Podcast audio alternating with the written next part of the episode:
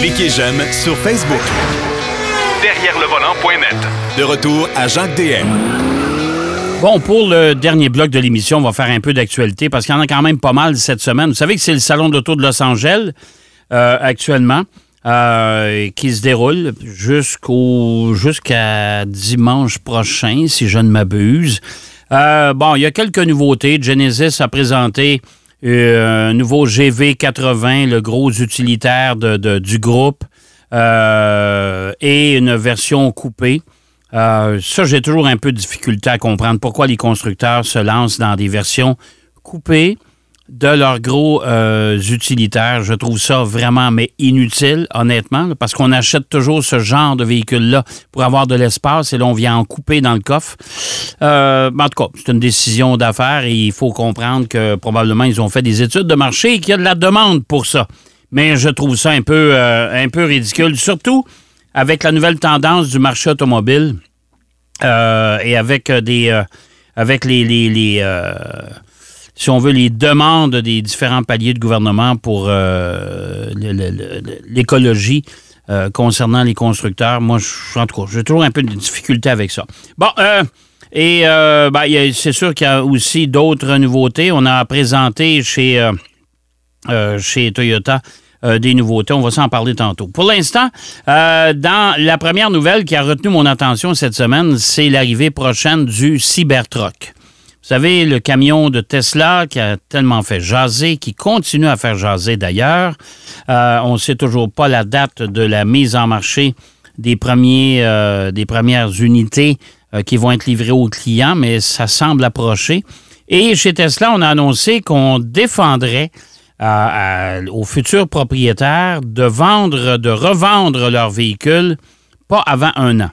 Ça veut dire que vous achetez un Cybertruck demain matin, vous le conservez minimum pour un an, puis après ça, vous pourrez le revendre. Bon, il y a toute une polémique actuellement qui entoure justement euh, les véhicules électriques qui sont subventionnés au Québec, sont vendus en Ontario. Ça, euh, on s'en parlera éventuellement. On va voir si ça s'est corrigé ou ça, ça a cessé. Euh, l'autre chose, c'est que le Cybertruck, bon, évidemment, il n'est pas éligible moi, je pense qu'il ne sera pas éligible aux subventions parce qu'il va être trop cher. Il y a certains sites qui mentionnent que ce véhicule-là va se vendre 35 40 000 Moi, j'ai beaucoup, beaucoup de... J'ai de très gros doutes là-dessus. Je pense qu'il va se vendre pas mal plus cher que ça. Considérant le prix moyen pour les camionnettes pleine grandeur actuellement, c'est vraiment... Ça, dépasse les 100 000 Alors, euh, moi, je suis pas sûr que ça va se vendre aussi, euh, aussi bas, à un si bas prix que ça. Euh, mais, euh, et je continue à crier haut et fort que c'est le véhicule le plus laid que j'ai vu dans toute ma vie. Mais ça, c'est une question tellement personnelle. Mais on mentionne chez Tesla que si jamais le propriétaire du Cybertruck se faisait prendre à revendre son véhicule avant l'année prescrite, ben, il est passible d'une amende de 50 000 et ça, ça va être indiqué au contrat d'achat.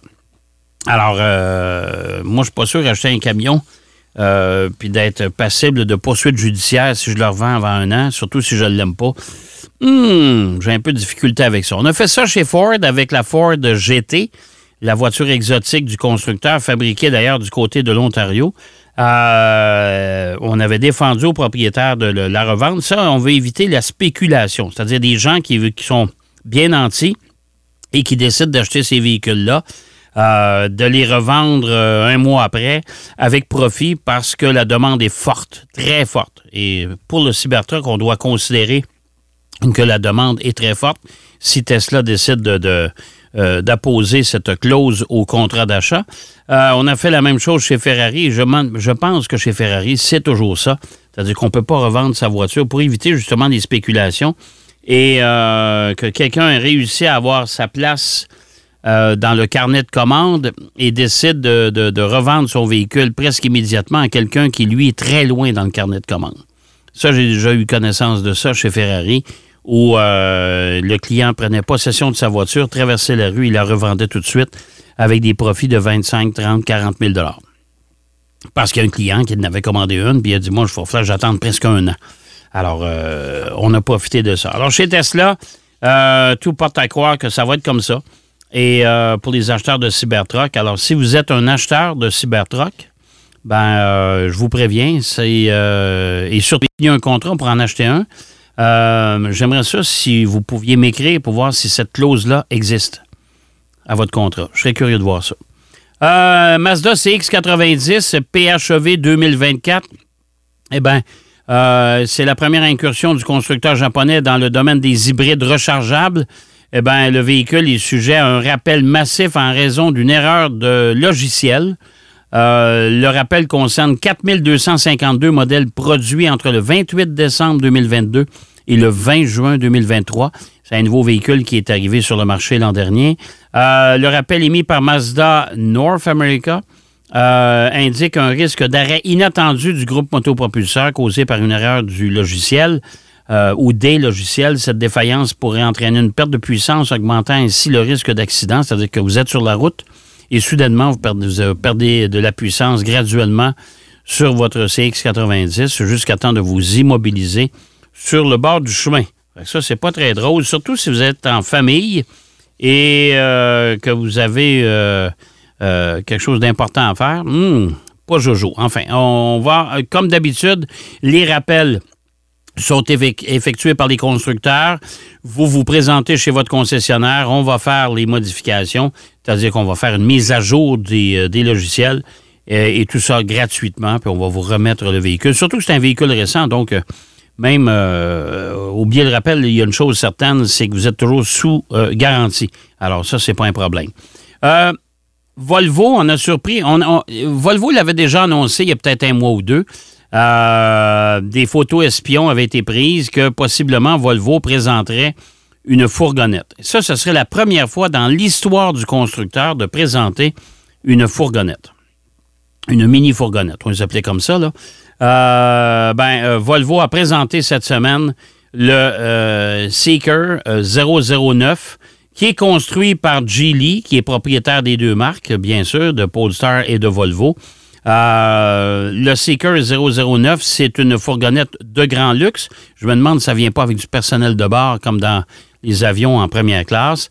Euh, et, c'est une fourgonnette à six places qui est propulsée par un moteur électrique de 268 chevaux. Euh, c'est assez particulier, c'est très luxueux. À l'intérieur, la présentation est vraiment dans le ton des produits Volvo et des produits Polestar, bien sûr, avec des matériaux euh, de grande qualité. Mais ne vous excitez pas si vous êtes acheteur de ce genre de véhicule-là parce que ça va se vendre en Asie seulement. Ça ne sera pas vendu. En tout cas, pour l'instant, il n'est pas question d'importer ce véhicule-là du côté de l'Amérique. Alors, euh, si vous pensiez peut-être mettre la main sur euh, un Seeker 009, euh, oubliez ça. Euh, ça sera pas possible. Alors, euh, et, on, va, on va avoir une série d'options, etc. On va avoir des choses à proposer. Mais comme ça ne nous intéresse pas pour l'instant parce que ce n'est pas destiné à notre marché, bon, on va passer outre toutes les fiches techniques du véhicule. Le constructeur américain General Motors a annoncé mardi qu'il est officiellement inscrit auprès de la Fédération internationale de l'automobile comme fabricant de moteurs hybrides de Formule 1 à partir de la saison 2028. Ça, ça vient, euh, ça vient mettre un appui euh, important à l'arrivée d'Andretti euh, dans le grand cirque de la Formule 1 comme 11e équipe. Ça, honnêtement, ça vient de vraiment, ça pousse euh, cette candidature. On sait que ça a été accepté par la FIA. Maintenant, il faut faire accepter ça par le consortium des constructeurs, c'est-à-dire des, équipes de Formule 1 actuelles. On sait qu'il y en a quelques-uns qui ne sont pas très chauds à l'idée de voir arriver une onzième équipe, dont M. Lawrence Stroll de chez Aston Martin, euh, pour la simple et bonne raison qu'on sera obligé de partager les profits euh, de, de la F1 avec 11 équipes plutôt que 10. Donc, ça vient enlever euh, quand même un petit montant d'argent à chacune des équipes. Moi, je pense qu'il y a un plafond salarial, puis respectez-le. Et puis, euh, si tout le monde marche sur le même pied, bienvenue à une onzième, même une douzième équipe pour rendre le spectacle un peu plus attrayant. Parce que pour l'instant, euh, et c'est un peu le cas de Las Vegas, on mise beaucoup sur le show, mais on mise pas beaucoup sur la compétitivité des équipes. Et euh, je dois vous avouer, là, je fais un genre de, de- de montée de lait, là, mais je dois vous avouer que euh, la Formule 1 actuelle, avec une domination outrageante euh, ou outrancière, je sais pas, là, euh, de Red Bull, ça commence à me titiller pas mal. Là, bienvenue à un, un niveau de concurrence, de compétition en piste beaucoup plus égal, où on va avoir une bataille de pilotes et non pas une, une bagarre de- de stratégie et d'ingénieurs. Ça, j'ai- bien hâte que ça se transforme un peu. Et bienvenue à Andretti. Moi, je pense qu'on a besoin de plus de voitures en piste euh, pour rendre le spectacle beaucoup plus attrayant. Mais euh, pour l'instant, c'est pas toutes les équipes qui sont d'accord avec ça. Enfin, je sais pas quand la décision finale, quand Andretti finalement va pouvoir annoncer euh, son arrivée en Formule 1. Je sais qu'on a commencé à faire des tests sur la prochaine voiture. Et là, le fait que GM appuie par la Cadillac euh, devient, s'est enregistré comme un motoriste euh, à compter de 2028. Hmm, ça, je pense que ça vient donner des, des grandes chances à, justement, à Andretti pour euh, être accepté en Formule 1. Autre nouvelle intéressante, vous savez que cette semaine au Salon de l'Auto de Los Angeles, je vous en ai parlé tantôt, on a présenté deux véhicules, le Crown Signa, qui est un véhicule utilitaire sport un peu, qui viendra concurrencer certains modèles de Subaru, entre autres. Euh, rouage intégral, plutôt joli d'ailleurs. Euh, je le trouve plutôt joli euh, de- de- d'entrée de, jeu. Et le Crown Signa ben, vient annoncer également la fin du Toyota Venza. Eh bien oui, la Venza, là, vous savez, ça, ça, ça avait été un précurseur à l'époque de la première génération. On avait un peu bouleversé le marché parce que ça, c'est un segment qui n'existait pas. Alors, il n'y a aucun concurrent qui, s'était pointé à ce moment-là contre la, fameuse Venza.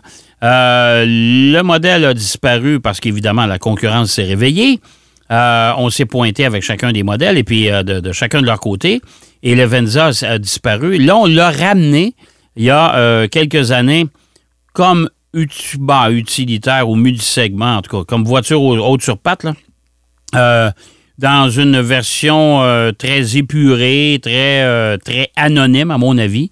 Euh, et là, ben, l'arrivée du Crown Signa qu'on a présenté dans le cadre du Salon de l'Auto de Los Angeles, ben, ça signe la fin du Venza et en- elle ne sera même pas au catalogue pour 2024. Alors, c'est peu dire. là. ce qui reste chez les concessionnaires, c'est là, là. Alors, si vous voulez avoir un Venza, vous magasinez là. Euh, mais commandez-en pas un modèle 2024, vous ne l'aurez jamais. Alors, c'est, maintenant terminé. Je pense que c'est pas une mauvaise nouvelle en soi parce que le Crown Signa, mais euh, en même temps, pour les consommateurs, c'est pas toujours évident. Euh, arrive, repart, arrive, repart. Je pense que c'est pas très bon. Euh, surtout les gens qui, justement pour les consommateurs qui achètent ce genre de véhicule-là, vont dire, bon, ben là, je, je me suis acheté une Venza, puis là, le modèle n'existe plus. Alors, ma valeur de revente, est-ce qu'elle va en prendre pour un coup? C'est ce qu'on verra avec le temps. Mais euh, c'est sûr que ça vient un peu... euh, euh, les, gens sont un peu confus par rapport à ça. Cinquième véhicule le plus vendu aux États-Unis, la Toyota Camry, est toujours aussi populaire. Et là, on parle beaucoup de véhicules utilitaires sport ou de multisegments. Vivement parler de Berlin, c'est le, le créneau qui que je préfère d'ailleurs. Euh, ça, puis les familiales, que je regrette beaucoup parce qu'il n'y en a pratiquement plus. Euh, ben, la nouvelle Camry fait peau neuve pour 2025. On va l'offrir au catalogue déjà l'an prochain. Et la Toyota Camry euh, abandonne son moteur V6. On va retrouver la Camry avec un moteur 4 cylindres hybride seulement euh, à l'avenir. Il n'y avait pas beaucoup de demandes non plus pour le moteur 6 cylindres. Ça, on s'entend là-dessus. Euh, on parle de 7% des acheteurs qui se prévalaient d'un V6. Donc, c'est pas nécessairement une perte énorme. C'est un peu comme les boîtes manuelles sur les voitures. hein. Les boîtes manuelles, euh, il y a beaucoup de gens qui les regrettent. Mais pourtant, euh, tous ces gens-là probablement n'achetaient pas ou en tout cas étaient, pas très nombreux parce que les ventes de boîtes manuelles étaient vraiment en déclin. C'est pour ça que les constructeurs ont décidé de les abandonner. Il n'y a pas beaucoup de demandes pour ça. Alors, au printemps 2024, vous pouvez, pourrez euh, apercevoir la Camry 2025 euh, qui va arriver chez les concessionnaires de la marque. Bon, et là, euh, finalement, il y a des clients qui se plaignent que les moteurs 3,3 litres de leur Kia Sorento explose, entraînant une perte de puissance. Alors, pas compliqué, c'est que quand on dit les moteurs explosent, c'est pas une bombe, c'est que les moteurs, tout simplement, rendent l'âme, se vident d'huile et puis c'est terminé. Alors, il y a une enquête du National Highway Traffic and Safety Association aux États-Unis. ils viennent de décider justement de faire enquête parce qu'il y a beaucoup de plaintes, les plaintes s'accumulent. Et euh, puis ça n'en prend pas beaucoup. Hein. Regardez, le marché américain, là, on parle qu'ils ont reçu 13 plaintes de propriétaires actuellement. Et c'est tout le même problème. On sait que chez Kia, comme chez Hyundai, on a déjà eu des problèmes avec les moteurs 4 cylindres qui claquaient. Euh, là, est-ce qu'on a un problème euh, de consommation d'huile ou de manque de fiabilité pour euh, les moteurs de 3,3 litres? on sait que ce moteur-là équipe, entre autres, le Kia Carnival, la Cadenza qu'on n'a pas chez nous, euh, vendue en 2004, entre 2014 et 2020. On l'a eu, la Cadenza, c'est vrai, mais elle n'est plus là, plus au catalogue. Le Hyundai Santa Fe 2012 à 2018. Alors, il euh, faudra surveiller si vous êtes propriétaire d'un Kia un Sorento euh, de 2016-2017. C'est possible que vous receviez éventuellement un rappel du constructeur qui va vous demander de passer en concession pour Puis là, quand on parle de modification, moi, je pense que on va vous installer un nouveau moteur. C'est fort possible, euh, parce que celui-là euh, rend l'arme trop facilement. C'est déjà tout en ce qui nous concerne. J'espère que vous avez apprécié. Et je vous rappelle encore une fois que nous sommes propulsés par Grand Times Hotel, des hôtels euh, dans lesquels j'ai eu le privilège et le loisir de résider à quelques occasions. C'est tout à fait magnifique, le service est impeccable et c'est une entreprise de chez nous. Donc, si vous voulez savoir où se trouvent les sept Grand Times Hotels du Québec, eh bien, je vous invite à consulter le site web www.grandtimeshotel.com et vous allez trouver tous les endroits euh, et possiblement sur votre route pendant votre travail ou quoi que ce soit, vous aurez besoin d'une chambre. Je vous invite à aller faire un tour d'un Grand Times Hotel.